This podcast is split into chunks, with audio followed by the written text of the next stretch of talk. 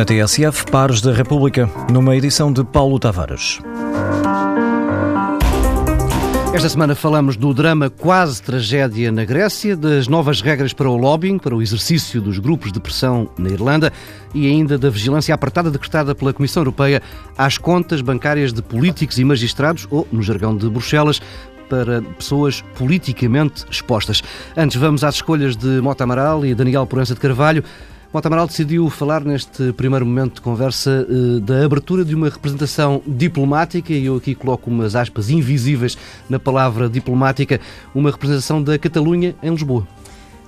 Deve ter aspas, de facto, porque não se trata de uma representação diplomática claro. no sentido rigoroso da palavra, mas o significado deste, deste escritório da representação parece-me óbvio. A Catalunha tem uma personalidade muito vincada no quadro eh, espanhol e no quadro europeu, eh, desde há muito, sob a liderança ainda do, do primeiro presidente eh, da comunidade autónoma eleito no, na Constituição atualmente em vigor em Espanha, eh, Jordi Pujol, a Catalunha fazia um esforço muito grande de tornar-se visível no exterior. Eh, agora, o governo em funções abre uma, um certo número de escritórios de representação e um deles em Lisboa. As relações entre Lisboa e Catalunha têm uma raiz histórica muito grande.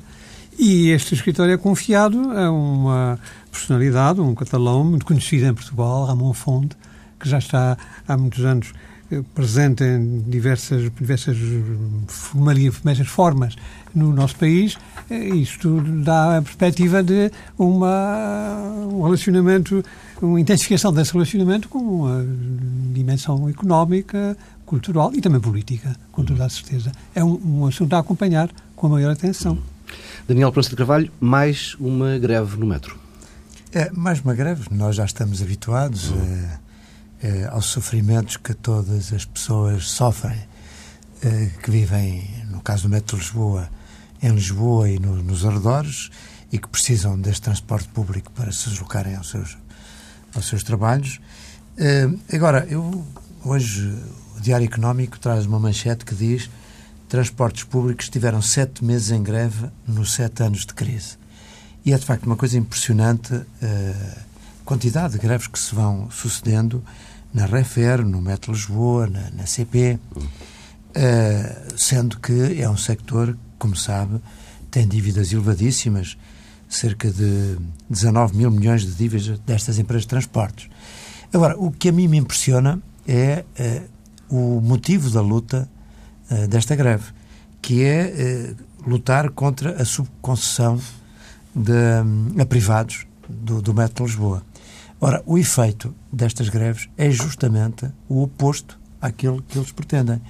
Porque quando há este tipo de greves com tanta frequência, hum. que, o grande, que as pessoas afetadas não compreendem e que de facto provocam tantos prejuízos, não apenas às empresas, mas a muitos outros sectores de atividade que precisam do transporte para, para poderem funcionar, eh, o efeito dessas greves é justamente haver uma propensão da opinião pública, em geral, para uh, que se privatizem essas empresas. Porque há a ideia, que não é uma ideia apenas abstrata, que é a realidade, de que estas empresas, quando são privatizadas ou quando são dirigidas por privados, deixam de facto de ter este tipo de greve. Portanto, o efeito pretendido pelos grevistas uh, acaba por surtir um, uh, um efeito oposto, tal como aconteceu com a TAP. É? Esta última greve dos pilotos gerou exatamente uma ideia e, uma, e na opinião pública e um apoio enorme à privatização uhum. da empresa, porque se reconheceu que, de facto, não fazia sentido eh, manter uma empresa no sector público onde, de facto, havia tantos prejuízos que eram causados por, por sindicatos que, nesse aspecto, o que fizeram foi agravar o, exatamente o, as circunstâncias em que a empresa vivia e fomentando, portanto, a, a, privatização. Vamos eh, avançando com os temas centrais desta edição. Nas últimas semanas eh, temos assistido a uma escalada de argumentos, acusações e ameaças entre Atenas eh, e Bruxelas. Esta tarde, o primeiro-ministro grego Alexis Tsipras afirmou que está preparado para assumir a responsabilidade de dizer não aos credores. Na opinião dele, trata-se de proteger o país de políticas que têm sido catastróficas para a Grécia.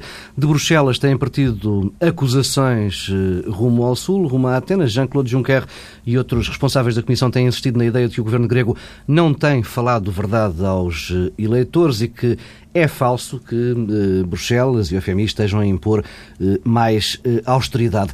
Sem acordo, continua do lado da Troika uma tranche de 7,2 mil milhões de euros para libertar, eh, dinheiro de que a Grécia precisa para evitar eh, o incumprimento. Daqui por menos de 15 dias, Atenas terá de reembolsar mais 1.600 milhões eh, ao FMI. Do incumprimento à saída do euro é um passo apenas, e esse é um caminho que parece cada vez mais provável. Eh, já falámos por aqui eh, há umas semanas da hipótese de eleições antecipadas, eh, ou um cenário até de um referendo à permanência da Grécia na zona euro. Esse ainda é um caminho viável ou já, já foi ultrapassada essa fase? Daniel Prensa de Carvalho. Ah, eu quero acreditar que haverá ainda um acordo de última hora que evite a verdadeira tragédia que seria um incumprimento da Grécia e, eventualmente, a sua saída do euro. Claro que as duas coisas não são, uh, não são a mesma coisa. Pode haver apenas incumprimento e a Grécia manter-se no euro, o que também teria consequências terríveis, e, em última instância, poder haver uma saída do euro. Eu acho que isto é, seria péssimo para todos. Péssimo para os gregos, naturalmente, que veriam ainda agravadas as circunstâncias uh, e as suas condições de vida, que já são em si mesmo também muito severas. Não é? Estamos, nós sabemos que uh, a Grécia tem um desemprego brutal. Nos jovens, um em cada dois uh, jovens gregos estão no desemprego. Houve uma enorme recessão, portanto, as condições de vida são muito difíceis e o, um, portanto, um, um avançar para um, para um abismo desse tipo traria ainda consequências mais graves mas também consequências muito graves para o projeto europeu e para a Europa em geral. Eh, porque, por um lado, a, a confiança que podia existir eh, no euro e no, no, projeto europeu ficaria fortemente abalada. Essa confiança já foi muito abalada quando houve um haircut da dívida grega. Uhum. Uh, e, e, isso teve consequências muito graves no conjunto dos países do euro uma, um incumprimento agora da Grécia teria também consequências, eh, em geral, em todos os países eh, do euro e muito graves também, julgo eu, nos países da Europa Meridional, nomeadamente em Portugal, em Espanha, na Itália, porque os investidores de, das dívidas destes países eh, teriam uma certeza, é de que eh, já não havia havia já um, um precedente de, de, um país a sair do euro e, portanto, isso pode acontecer com outros. Uhum. Abriu-se o precedente e isso seria muito grave. Aliás, já estamos a sentir alguns efeitos, até nós portugueses, com as subidas das taxas de juros da, da nossa dívida. Eu creio, portanto, que. Ah, e, por outro lado, há, há consequências também geoestratégicas que deviam ser ponderadas. Já, já lá iremos, eh, Sim. se me permite, e vamos claro. claro. fatiando aqui a, a vossa opinião. Eh, Mota Amaral, eh, acredita, tal como o Daniel Pronto de Carvalho, que é muito improvável esse cenário de saída da Grécia da zona euro e que tudo vai ser feito para, para o impedir? Eu acho que vai ser tudo feito para, o, para evitar esta tragédia grega que seria a saída da Grécia. Hum. Mas já tenho algumas dúvidas sobre se esta hipótese é mesmo realizável. Nós uh, estamos agora numa fase do braço de ferro e dá a impressão que de um lado vai partir. É certo que neste problema da Grécia há erros acumulados ao longo de muitos anos.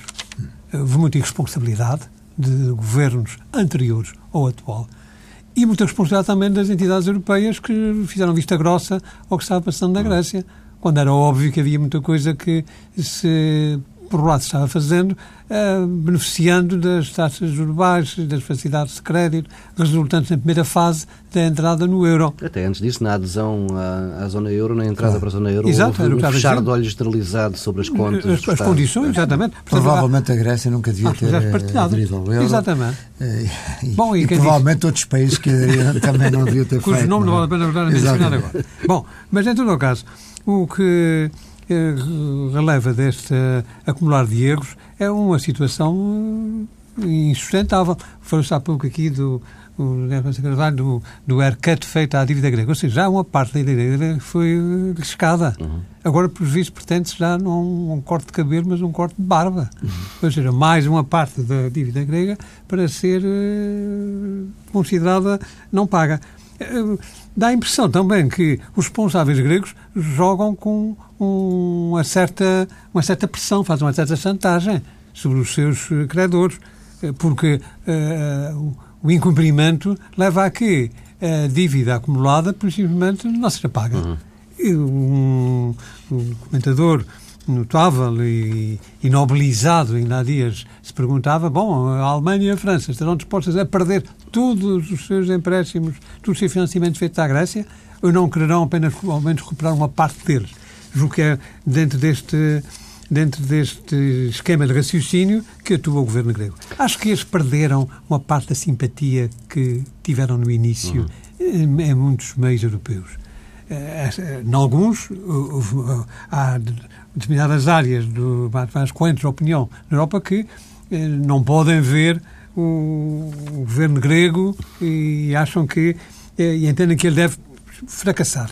Mas dá a impressão que houve na parte responsáveis europeus, nomeadamente o Presidente da Comissão, por exemplo, uma atitude de simpatia, de ir ao encontro. Na realidade, o governo grego, ou seu nome, é um governo legítimo. E, e, a Europa tem de respeitar o funcionamento das suas, democracias, das suas democracias plurais, não é? é bom, que vai acontecer daqui até ao final da semana, já se fala de haver um, um Conselho Europeu extraordinário, mais uma cimeira para discutir a Grécia. Se porventura, no início, esse problema tivesse sido detalhado com a largueza de vistas, hoje não estaríamos neste estado e talvez não estivéssemos também sujeitos a esta pressão grega uhum. neste quadro em que ela está a ocorrer. Mas eh, pronto, a situação é esta e não vale a pena estar a evocar o que se poderia ter feito, o que estamos a nisto. Eu não tenho a certeza de que não haja, de uhum. facto, uma quebra. Acho que essa quebra seria, então, de facto, dramática para a Europa, porque, muito bem disse o Presidente Carvalho, e nesse ponto subscrevo integralmente, uh, a quebra da solidariedade entre os países membros do euro é uma quebra de confiança no projeto europeu. Uhum. E isto pode, a prazo, criar condições para o desmembramento da própria União. Sim, então, é catastrófico não, para a União. Não alinha com as declarações de quase todos os responsáveis uh, europeus que dizem que agora uh, a zona euro e a Europa estão mais armadas e apetrechadas para lidar com, com uma crise grega. Atenção, que é, isso que temos, é isso que temos ouvido. É? Dizem e repetem, e até mesmo até em Portugal Exato. também se fala disto, e se fala até de que temos os cofres cheios, e portanto, mesmo que a Grécia colapse, nós não iremos ser arrastados na voragem. Mas. Uh, uh, é, é certo que, aí, não é? Há duas é certo que, há, claro. que isso pode não funcionar assim, não funcionar assim. Há a tese de que, no fundo, isto seria até, até um pouco radical daqueles que são defensores uh, de todas estas políticas de austeridade. É, da, da não há alternativa. É isso, não há de que, no fundo, isto é, é cortar um membro não é, para salvar hum. o corpo e tal. Ora, o problema é saber até onde é que vai esse corte, não é? Porque também pode haver a tentação dos países do Norte acharem que o euro ficará ainda mais forte se outros países que também não têm cumprido as suas regras uh, saírem do euro. E, e Portugal então, está na linha da sim, frente, não é? ficaria um euro fortíssimo com os países. E, portanto, quer dizer, é, é, é aqui um jogo muito arriscado. E eu, eu acho que, que nós, que neste momento também, eu diria que há radicalismo dos dois lados. Uhum. Porque, Exato, como, como, como disse o Tamaral, eh, de facto houve uma acumulação de erros desde o início. Mas também houve o erro da política da Troika uh, em relação à Grécia e em relação a outros países. Porque, na verdade, essas políticas não deram resultados previstos. E, portanto, hoje também há quem diga que a manutenção dessas políticas também não teriam resultados positivos. Eu, por exemplo, uh, o Diário Notícias teve, segunda-feira, um artigo do Wolfgang Munchau, que é um, enfim, um articulista do insuspeito uh, Financial Times, e hoje estás um artigo do Timóteo Ash, que eu acho que são dois artigos notáveis que vale a pena ler. Muito bem feito. Exatamente. O, e o Monchal diz o seguinte: a Grécia não tem nada a perder ao dizer não aos credores. Isto é uma coisa, uma afirmação fortíssima. Uh, porque, de facto, este radicalismo dos dois lados é que está a impedir uma solução. O radicalismo, por um lado, do, do Siriza e do, do governo grego, que note-se, também, de alguma maneira, é uma consequência da política que foi. foi forçada a seguir a Grécia, Sim. porque a verdade é esta, essa é? política levou à emergência de partidos extremistas de direita e de esquerda, quer na Grécia, quer também em Espanha e eventualmente noutros países. Portanto, há aqui um efeito também das, da má gestão desta crise das dívidas soberanas. Mas há, por outro lado, o radicalismo, de facto, destes, enfim, deste novo pensamento que acha que deve haver uma punição dos países que se comportaram mal. Quando, na verdade, o que eu acho que devia haver era, sem dúvida, uma correção, mas uma correção sem eh, radicalismos, sem eh, tentativas de punir aquilo que eles acham que foram os maus comportados, mas com um reforço do projeto europeu, com a ideia de que houve erros, vamos corrigi-los. Alguns países têm que fazer sacrifícios para corrigir esses erros, muito bem, mas ao mesmo tempo com uma ideia eh, positiva, uma ideia de confiança para o futuro, uma ideia de reabilitação do projeto europeu. Isso é possível, e isto, de facto, não aconteceu. É possível com os atuais protagonistas e com aquilo que tem sido dito nas últimas semanas? A questão é essa. Não é? Eu só por medo. Eu acho que aqui o fator medo dos dois lados é que pode gerar uma solução positiva. Medo da parte do governo grego de um incumprimento que possa levar a uma situação ainda de maior catástrofe na Grécia, medo também dos responsáveis europeus, porque todos têm a perder com isso. Porque, de facto, se a Grécia também não pagar as suas dívidas, eh, todos certo. os países europeus vão sofrer com isso, porque vão ter ali um. um, um vão ter fazer um write-off de uma parte importante, de, parte de, importante dos seus créditos, sobre, porque isto afeta toda a gente. Não é? E, portanto, eu acho que o medo aqui pode ser o fator que leva a uma solução. Mas, mas atenção, mas há de facto quem pretenda que o se impor a noção de que não há alternativa. Hum. E a não ser via austeritária. E, portanto, se a Grécia for abaixo, depois está a prova Exatamente. que não há é. saída. E na, e na realidade, temos de reconhecer que nesses últimos tempos o, as vozes que apareceram propondo novas, uh, novos, novos caminhos uh, se calaram. Veja-se o caso da Itália, com o Primeiro-Ministro Renzi. Renzi. Não falemos da Holanda, com a sua proposta inicial.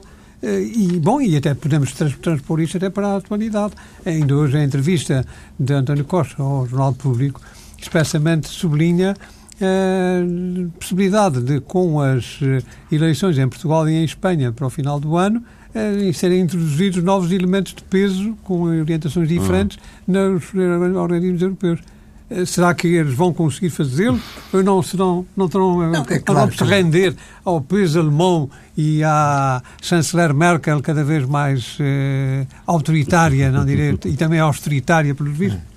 É claro que os partidos de centro-esquerda, como o Partido Socialista em Portugal, querem distanciar-se, evidentemente, da, do uhum. cenário grego do Siriza e, e, acho que de certa forma têm-no conseguido. E já o fizeram. E já o fizeram. Não? É? Falamos disso aqui há tempos, a propósito claro. do, do, do, cenário macroeconómico claro, claro, e da responsabilidade com que o Partido Por outro lado, os partidos da direita têm um pouco a ideia de que se houver aqui um acordo que de algum modo seja favorável à Grécia, isso significa uma condenação da política que eles levaram a cabo. E, portanto, de alguma maneira, quase que desejam que haja um desastre na Grécia. Mas, enfim, mas, mas, mas as consequências seriam mais danosas do que para, a vantagem imediata claro sim, claro de obter este prémio claro político a partir E a questão geoestratégica, agora sim, os Estados Unidos uh, estarão dispostos a deixar que a Grécia caminhe para o lado de lá? Penso que os Estados Unidos, em primeiro lugar, acham que este problema é um problema europeu, europeu uh, e que não, não vai comprometer os Estados Unidos na solução. Até porque eles têm muitos problemas. Os Estados Unidos, não, se fosse apenas o problema Sim. grego, eu acredito que o resolveriam facilmente. Não é? Claro que o Obama deixou isso claro, que considera que uh, deve haver uma solução uh, para o problema grego, uhum. que a Europa deve empenhar-se nisso. Porque, evidentemente, uma viragem da Grécia para, para a Rússia, para a China, a China já tem uh, a gestão, exatamente, um, um, importante. E, e portanto, uh, seguramente há preocupação dos americanos relativamente à situação da, da Grécia. E eu acho que os europeus também devem ter essa preocupação, porque a Grécia é um país da NATO, é um país da União Europeia. Era muito importante que a Grécia se mantivesse uh, neste, neste grupo. Não? É? Acresce que, neste momento, os Estados Unidos estão muito empenhados na renovação das sanções à Rússia e isto tema. é um assunto que vai ser uh, decidido dentro de poucas semanas. Uhum. Um, uh, um veto uh, grego à manutenção das sanções à Rússia seria um grande falhanço da política americana e, e, e afinal da, da política NATO. de Putin. Não é? Exatamente. Seria seria, aqui um aliado no interior é? mesmo da ah, NATO. Seria, seria muito prejudicial. Essa é uma das razões também que, julga, que militam a favor de uma solução in extremis para a crise grega e para, para que se evite o incumprimento. Mas, mas há ainda um outro aspecto que eu gostava também aqui de frisar, que é esta quebra da solidariedade, como bem disse há pouco está levando ao aparecimento e ao fortalecimento dos partidos eurocéticos. Como é que ganha o projeto europeu com a existência nos governos de alguns países de partidos claramente eurocéticos? Agora mesmo na Finlândia, há poucas semanas, os verdadeiros finlandeses, agora transformados apenas em finlandeses, entraram no governo e nem mais nem menos para ministros dos negócios, o seu chefe é ministro dos negócios estrangeiros. Ah, além do que já acontece noutros países também. E o que aconteceu no Reino Unido, que agora aparece me apresentado como sendo sido o grande sucesso do governo eh, de David Cameron e dos eh, conservadores, de facto foi um sucesso. Mas foi um sucesso em função do peculiaríssimo sistema de distribuição, de conversão dos votos em mandatos existente na, na Grã-Bretanha, no Reino Unido. É porque o UKIP, que é o, o partido mais radicalmente eurocético, eu digo mais radicalmente, porque no Partido Conservador há muitíssimos Sim. eurocéticos, o, o Eurokip teve milhões de votos. Elegeu só um único deputado que nem sequer foi o líder do partido. Mas eh, há um sinal de alarme a tocar também no Reino Unido. Uhum porque daqui a dias, daqui de, de, de, meses, eh, tudo indica, vai haver um ofrendo sobre a, sobre a continuação da participação do, do Reino Unido na União Europeia.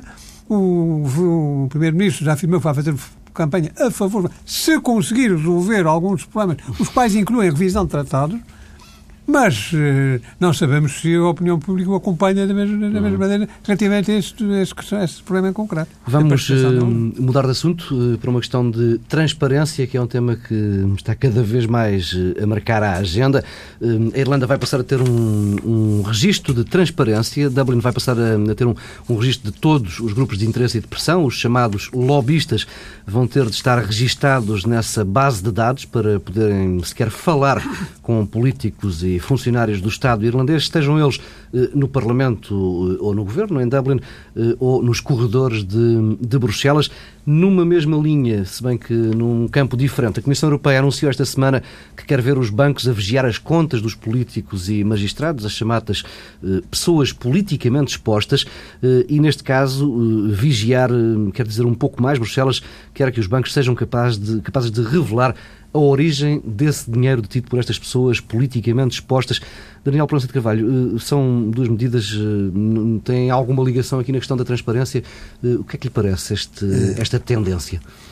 Não, eu, eu, acho que a existência dos lobbies e, a, e a sua, o seu registro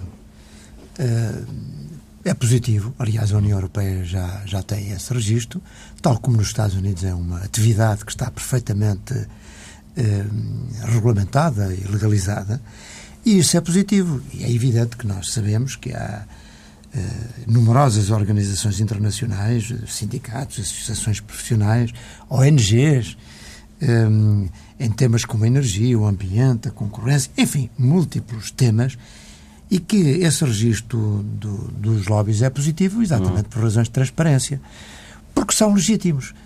todos os interesses uh, interesses legítimos, naturalmente, têm o direito de se afirmarem e de terem intérpretes e protagonistas para a sua defesa. E não há nada de mais legítimo do que isso. E, portanto, haver um registro dessas organizações, sejam empresariais, sejam de outro tipo, eh, que, eh, no fundo, defendem interesses eh, particulares, parece-me positivo e não, não tenho nada contra isso. Relativamente à, à questão desta, desta uma, uma, uma, enorme uma pressão muito maior para que tudo o que diga respeito a, aos, aos rendimentos e aos bens uhum. dos políticos para que haja de facto uma, uma transparência total ao ponto de eh, quantias até relativamente pequenas eh, que sejam transferidas nos bancos, sejam objeto de um particular escrutínio, eh, eu acho que isso tem os seus riscos também. E os riscos que eu tenho aqui já várias vezes falado é de afastarem da política pessoas válidas que podiam dar um contributo positivo, mas que, justamente porque veem a, a esfera da sua vida privada invadida de uma forma uhum. excessiva e às vezes brutal, isso pode afastar muita gente da política. E eu penso que isso é um aspecto também que devia ser tomado em consideração. Porque já há uma suspeita, em alguns países, como por exemplo entre nós, uma suspeita generalizada contra os políticos.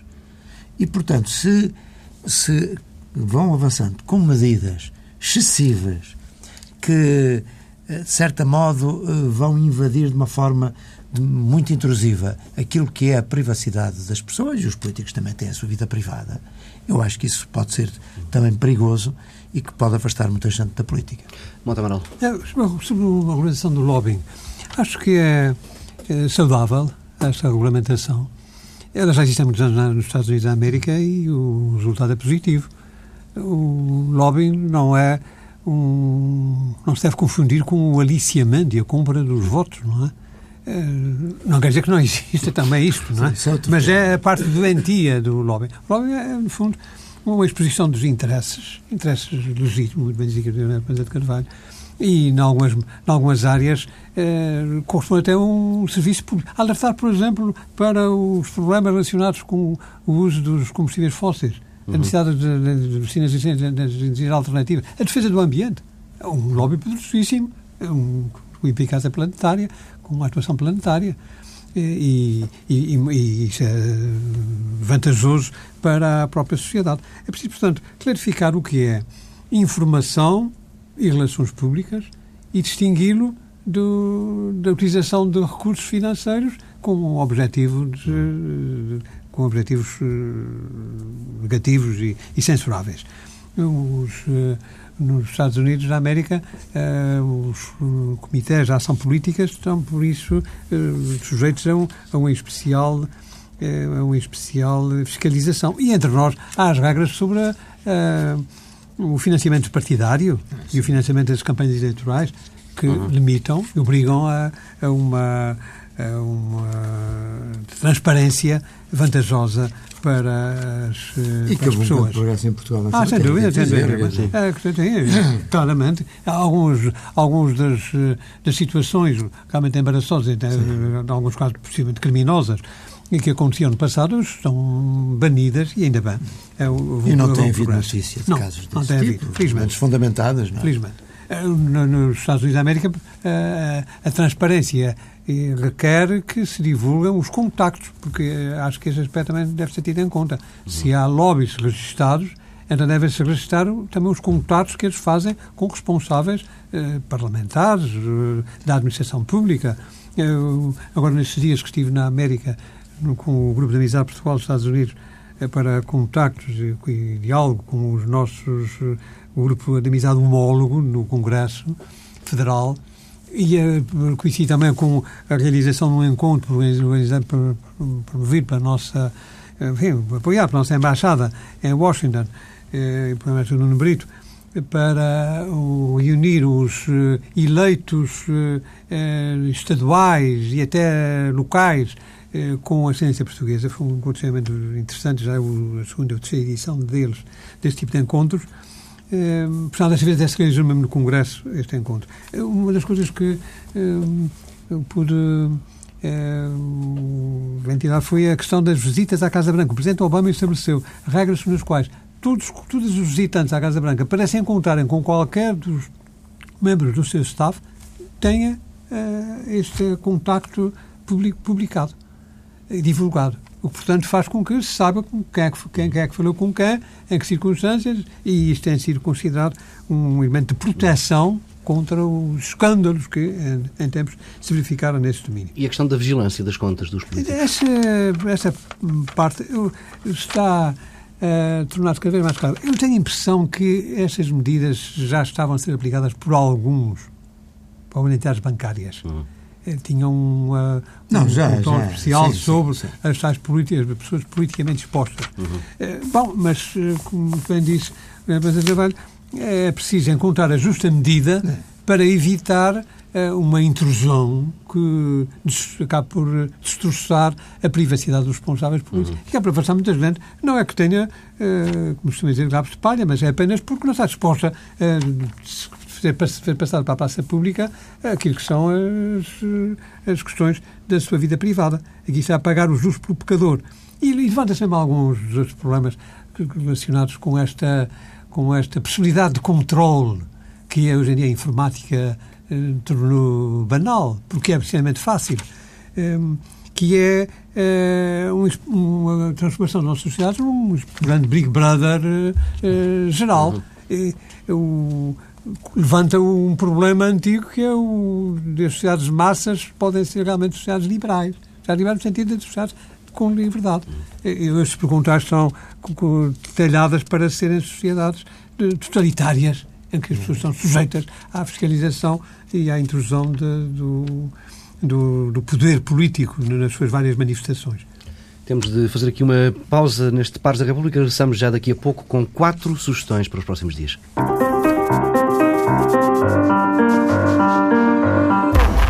Regressamos com quatro sugestões para os próximos dias. Daniel Prensa de Carvalho, um livro, o novo livro de Maria Elisa e também mais uma edição de Rock and Law.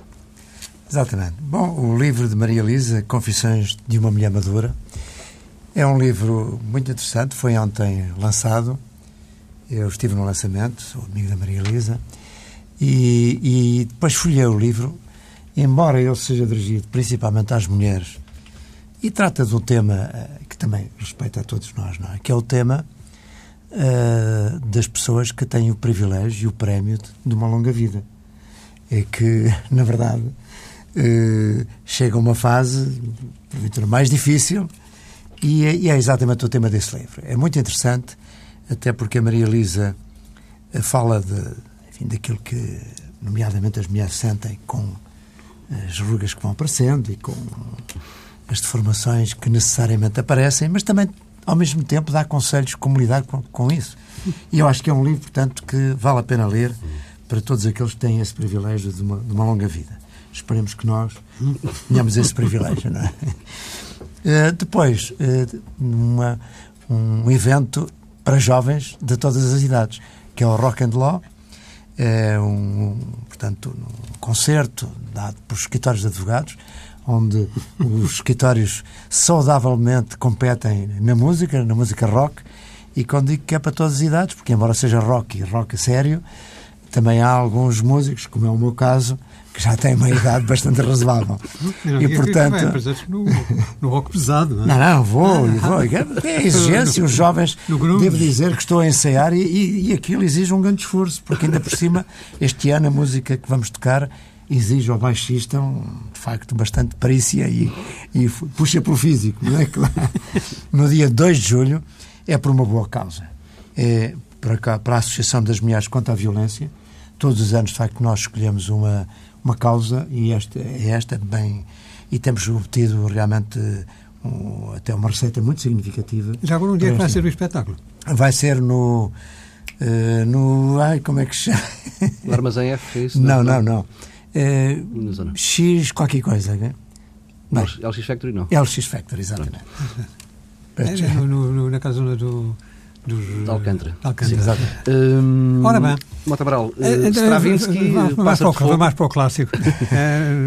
e o Teatro o, Festival de Almada. Exatamente. Uh, amanhã, o Aguinha de Bailado estreia um, um Pássaro de Fogo, de Stravinsky, e, e novamente com a direção musical da maestrina Joana Carneiro, que dirigirá a orquestra que se apresenta na, neste espetáculo.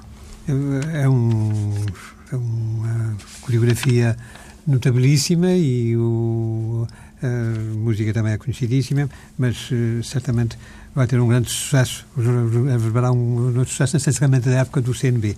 E o Festival de Teatro de Almada, sobre isso só posso dizer que vai ser apresentado esta semana, uhum. de maneira que vai ser, ser, ser de surpresas, porque tem sido, é a marca d'água do Festival de Almada, que já passou o, a ponte e se apresenta em muitos outros eh, teatros com companhias de grande qualidade, inclusive estrangeiras, durante este final do mês de junho e a primeira metade do mês de julho. E continua com uma força imensa. Temos mesmo de fechar por aqui, de Mota Baral, Daniel Prensa de Carvalho. Eh, fica por aqui esta edição de Pares da República. Até para a semana.